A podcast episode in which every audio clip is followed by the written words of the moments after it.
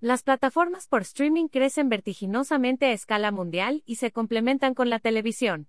Su crecimiento también trajo nueva competencia y variables fuera del mercado que les han afectado, salida de las plataformas de Rusia, así como la inflación, que encarece los costos.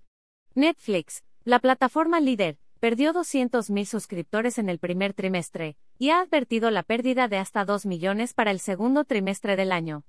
Actualmente, posee 221 millones de suscriptores a escala mundial. Netflix, pláticas con Google, Universal y Roku.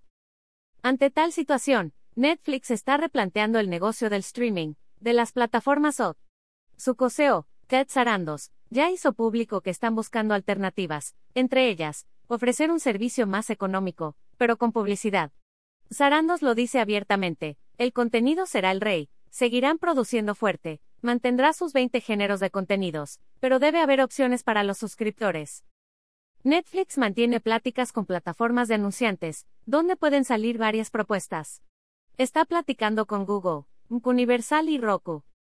Netflix, desde su creación, no ha competido vía precios.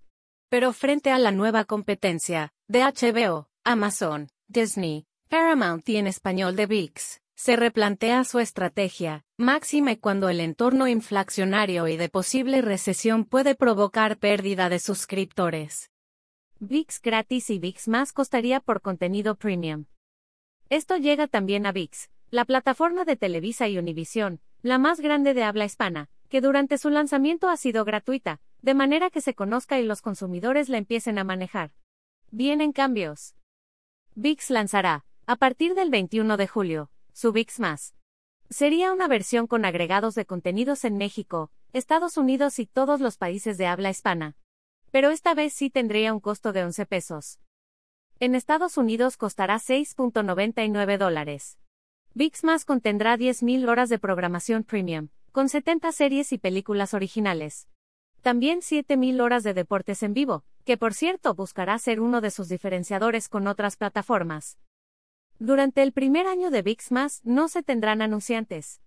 Ya veremos si el modelo cambia en este entorno dinámico del streaming.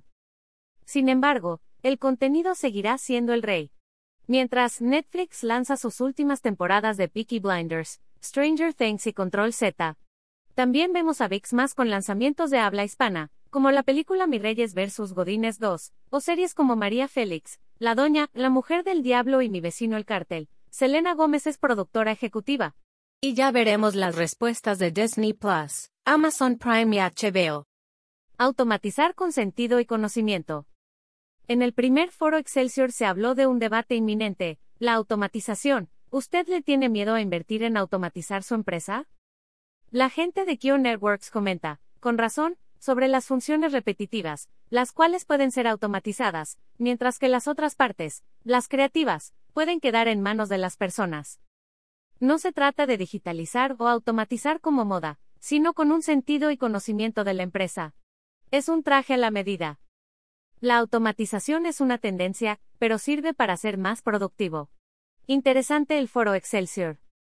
Síguenos en Twitter arroba dinero en imagen y Facebook, o visita nuestro canal de YouTube José Yuste.